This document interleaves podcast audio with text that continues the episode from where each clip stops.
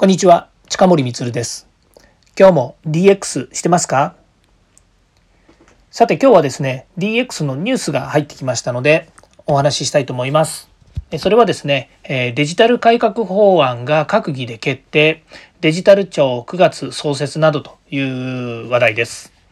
はい。もう、えこれはですね、今日ですね、2021年の2月9日、11時29分ということでこれニュースに上がってきてるんですけれども、えー、まあ、デジタル庁を作るという文脈でですねあのいろいろこう閣議の方に出されてたっていうのはありましたけれども、まあ、デジタル改革、えー、関連法案ということでですね閣議決定追加したということが発表されました。で、それに、まあ、それに合わせてということになるのかもしれないんですけど、えー、クラブハウスの方でですね、夕方の6時半ぐらいからですね、えーと、平井拓也デジタル改革担当大臣それからですね、えーと、村井先生ですね、えー、が、えーと、クラブハウスに、まあ、出てですねパネルパネルディスカッションと言わないな、えー、とモデレーターとして出てですねそれで話をしてたんですけども、まあ、あの平井拓也議員もですね言ってましたけれども本当歴史に残る、えー、これは閣議ですね。デジタル社会形成基本法っていう案を、まあ、通ったんですからデジタル社会形成基本法になるんでしょうね。というふうになります。なるんですね。なんで、えー、国民が安全で安心して暮らせるデジタル社会を目指すという、えー、基本理念を持ってですねそれで、えー、国、えそれから地方自治体そして事業者それぞれの責務などを定めているということです。え細かいことはですねまた、えーと、後日ですね、えこの、え音声放送でもですね音声放送？音声ラジオ、え音声配信でもですねお伝えしていければというふうに思うんですけど本当に歴史的な一あの日だと思うんですですよね。あの平井拓也議員がですねあのこの IT 担当大臣にあの4年ぐらい前ですよねなった時もですねいろいろこう日本の社会においてまた企業においての IT 化っていうのは本当にやっぱり遅れていると。でその時私が平井拓也大臣とですね、えー、お話ししたお話しする機会がまああったんですけれどもその時にですね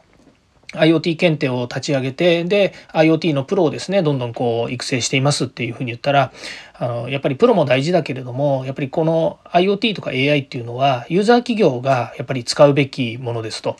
で業種業態問わずですねいろんな分野で IoTAI がこう、えー、進んでいくにもかかわらずなかなかやっぱりユーザーの意識がデジタルにやっぱり届いていないと。なのでプロばっかり育てるんじゃなくて本当にこう、えー、現場のですね担当者ユーザー自身をですね育てなきゃダメだよっていうようなお話をいただきまして、まあ、それで IoT 検定の、えーユーザー試験というものを作ってですねそれでまあ関係者と一緒にユーザー試験対応のですね教科書 IoT の教科書を作ったりとかですね、まあ、いろんな活動をこうしてきたわけですね。でそれの延長線上でもありますけれどもあの DX、えー、企画書のネタ帳というのをですねこうやって音声配信で私今やってますけどもまさにですね本当にあのこれあの同調していろんなことをやってるということではないですが私もずっと IT 分野に、えーまあ、就職してからずっと IT 業界なので、まあ、そういう意味では IT がですねですね、えー、IT のやっぱり未来っていうかその IT がやっぱりどんどん進んでいくことのですね、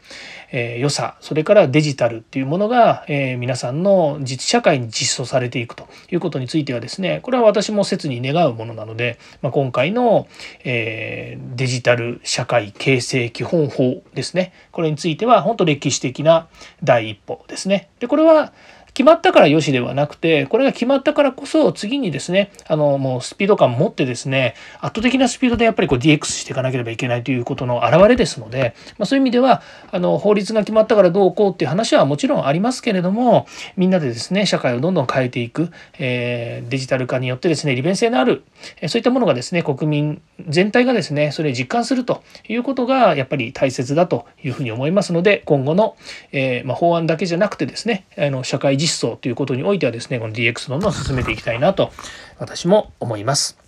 はい、えっ、ー、と今日のニュースをお届けしました。はい、えー、また次回もですね、DX に役立つ話題を提供していきます。よかったらいいねやフォロー、コメントお願いいたします。近森光でした。YesDX。ではまた。